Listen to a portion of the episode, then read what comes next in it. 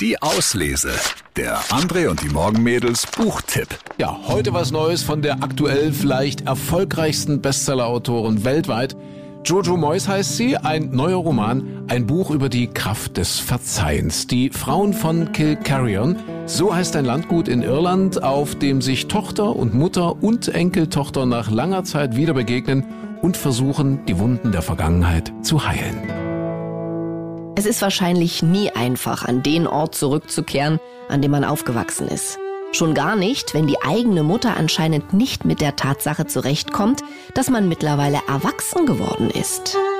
Andererseits hatte Joy ohnehin nicht damit gerechnet, dass die Wiederbegegnung mit ihrer Mutter herzlich oder unkompliziert werden würde.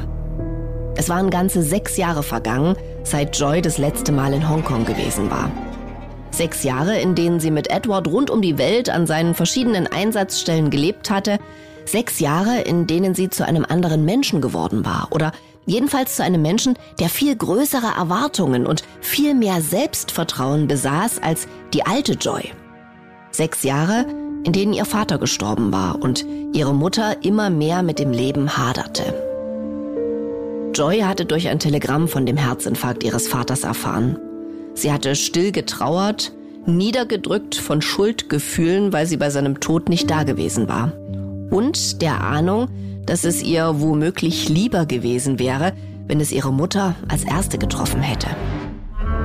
Jojo Moyes, die Frauen von Kilcarrion, ein Buch über Liebe, über Familie und über die Kraft des Verzeihens. Unser Lesetipp der Woche. Viel Spaß beim Lesen. Die Auslese.